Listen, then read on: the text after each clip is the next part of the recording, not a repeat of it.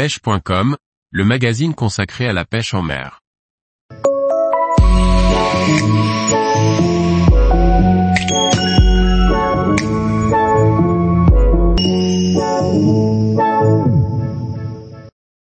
Pêche de la truite à la mouche, utiliser un tandem sèche et nymphe. Par Jacques Delarco Aguirre. Pour de nombreux passionnés, la pêche à la mouche ne se conçoit qu'avec des mouches sèches, fouettées uniquement en présence de gobage.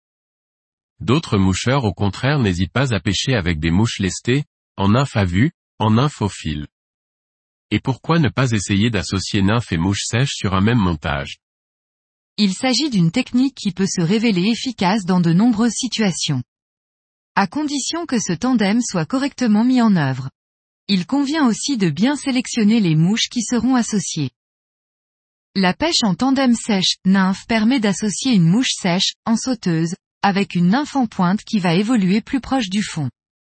La sauteuse a donc aussi une fonction d'indicatrice de touche, qui va couler lorsque la nymphe est attaquée par une truite ou un ombre.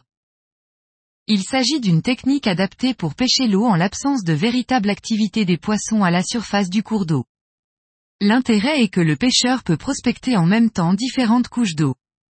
C'est donc une technique polyvalente qui permet d'adapter sa pêche en fonction du comportement des poissons. Le choix des mouches est essentiel, il faut en particulier que la sauteuse flotte suffisamment pour supporter le poids de la nymphe lors de la dérive ou dans de forts courants.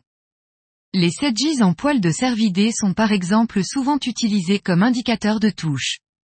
Les montages parachutes montés avec un petit tag de couleur, les mouches en cul de canard sont aussi bien adaptées. Pour monter ce tandem, plusieurs possibilités s'offrent à vous. La sèche pourra être montée en potence. Il est aussi possible de raccorder la nymphe à la courbure de l'hameçon de la sauteuse. Autre solution, lorsqu'on attache la sèche, on laisse délibérément un excédent de bas de ligne sur lequel vient se nouer la nymphe, auquel cas bien sûr la longueur de cet excédent décide à quelle profondeur évoluera la pointe.